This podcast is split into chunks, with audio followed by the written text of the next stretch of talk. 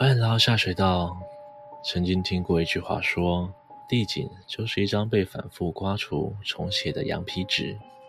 传说在日本就有这样的一个村落，在地图上被刻意的移除了，而目的就是要让人忘记这些恐惧的回忆。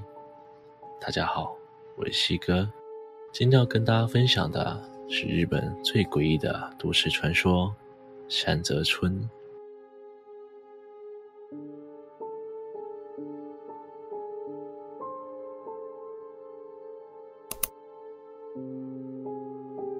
历史的洪流其实早就淹没这个坐落在郊区的小小村落，一切好的、坏的故事，本来都要随着时光慢慢风化。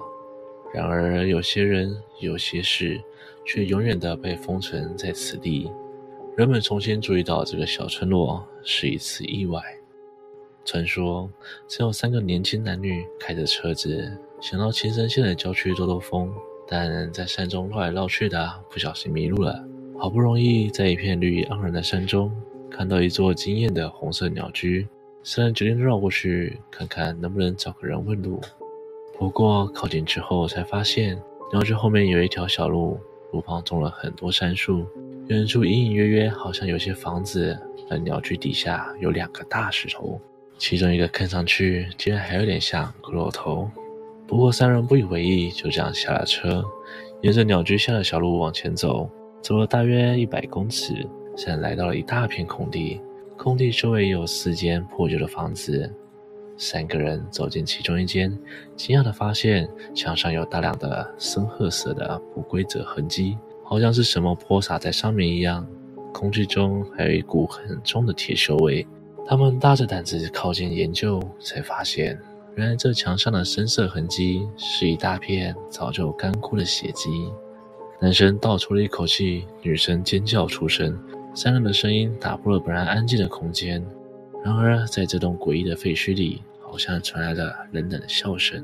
三人惊慌地冲出房子，但明明只有他们三个，却一直觉得被很多人包围住一样。诡异的冷笑声一直紧紧地跟在他们后面。他们惊慌地想跑回停车的地方，但明明只有一百多公尺的距离，却怎么跑也看不见那座红色的鸟居。而且三个人在惊慌之下闯入了杉树林。女人率先看到了车子，但一回头才发现两位伙伴都不见了，似乎只有她自己走出了杉树林而已。但那股压迫还被追赶的感觉仍然紧紧跟随在她身后。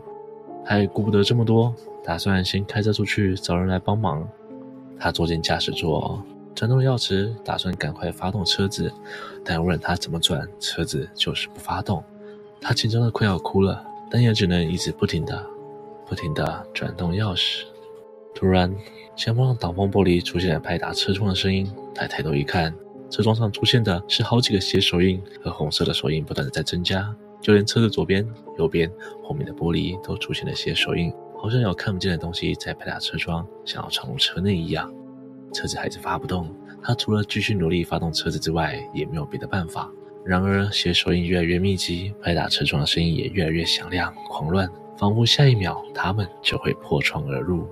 当场，他就因为惊吓过度失去了意识。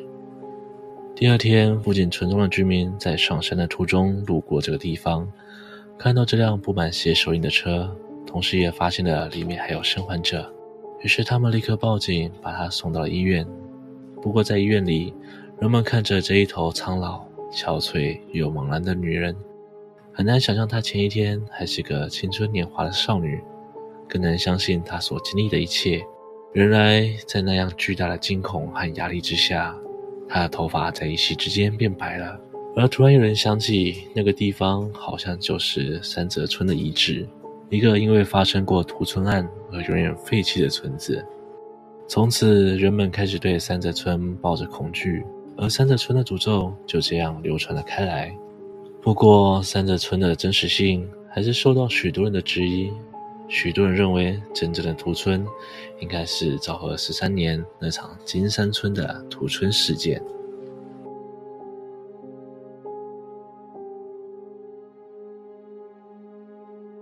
这事件一般称作金山事件，但案发地其实是金山市外的西家茂村。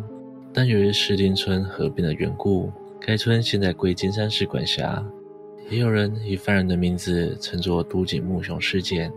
事发时，犯人年仅二十二岁，而案发的村内废弃的房屋早已剩下残垣断壁，路边随处能见一叠一叠的石头，代表着有人曾在这里丧失了生命。碧绿鲜艳的藤蔓攀爬之处，底下都是狰狞的血迹。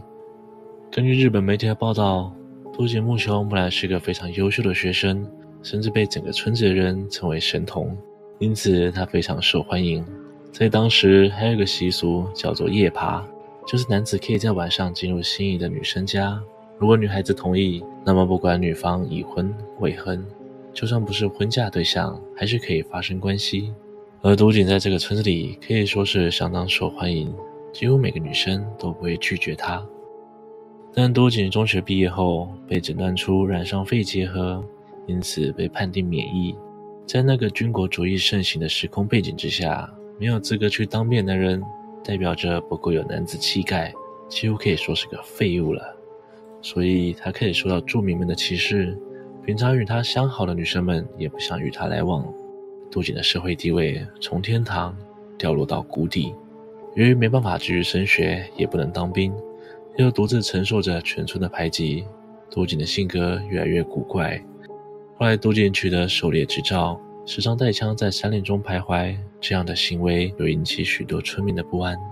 有次，都井为了照顾生病的祖母，偷偷将治疗的药物放入味噌汤中，但被祖母发现之后，祖母认为都井是打算下毒毒死自己。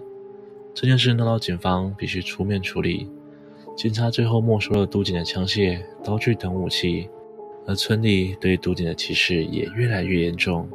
愤怒的都井靠其他管道再次取得刀枪，并且开始拟定一个缜密的复仇计划。昭和十三年五月二十一日，犯案当晚，都井写好遗书，要姐姐以后要好好照顾自己。接着切断电源，村民以为只是普通的停电，所以也没有及时通报。趁着一片黑暗，都井带着武器，首先砍下祖母的头，然后再闯入其他村民的家中开枪扫射。